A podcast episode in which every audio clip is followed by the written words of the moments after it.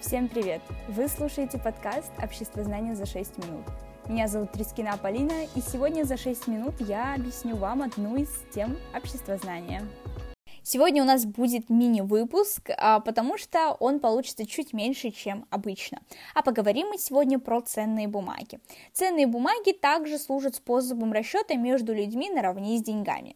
Ценные бумаги – это документы, составленные по установленной форме. В них присутствуют обязательные реквизиты, подтверждающие имущественные права, передачи и осуществление которых невозможны без предъявления данных ценных бумаг. Ценовые бумаги бывают долевыми и долговыми. Долевые ценные бумаги удостоверяют владение долей имущества компании. Долговые определяют долговые отношения между их обладателем и человеком или организацией. Акция – это вид ценных бумаг, который свидетельствует о внесении определенной доли в общий капитал производства. Владелец имеет право управления делами компании и получает дивиденды, части прибыли от общих доходов. Люди, приобретающие акции, становятся членами акционерного общества. Акционерные общества бывают следующих типов – публичное акционерное общество. Акции размещаются публично на рынке ценных бумаг. Акционерное общество. Акции доступны только ограниченному кругу лиц и не размещаются на рынке ценных бумаг. Общество с ограниченной ответственностью. Продажа акций возможна только после нотариального оформления и уведомления регистрирующего органа об изменении состава участников. И давайте поговорим про виды ценных бумаг. Первый вид ценных бумаг – это вексель. Ценная бумага, которые подтверждают задолженность заемщика перед держателем векселя. Оформляется по строго соблюдаемой форме, безусловен и бесспорен. Сберегательный сертификат – вид ценной бумаги, который сохраняет ранее внесенную в банк сумму и гарантирует возврат денег и получение процентов от вклада после истечения срока действия договора. Чек – это вид ценной бумаги, который вписывается держателем банковского счета другому лицу.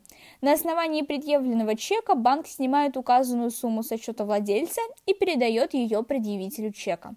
Страховой полис – это вид ценной бумаги, который гарантирует денежную компенсацию владельцу при причинении ему материального ущерба в ситуации, оговоренной ранее при оформлении полиса.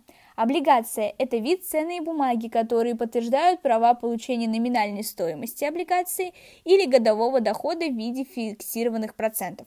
Может быть погашена, то есть произведен обмен на деньги, но не позднее оговоренного срока. Облигации бывают государственными и акционерными. Долговая расписка – это вид ценной бумаги, который фиксирует обязанность заемщика вернуть долг. И завещание – это также ценная бумага, которая фиксирует распределение материальных благ владельца после его смерти. И также существуют характерные особенности ценных бумаг. Ценные бумаги имеют определенные стандарты содержания. Они доступны для оборота среди граждан, официально признаны государством и регулируются законами.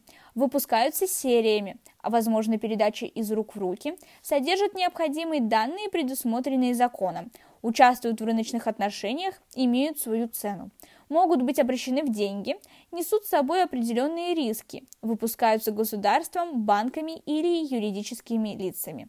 Классификация ценных бумаг.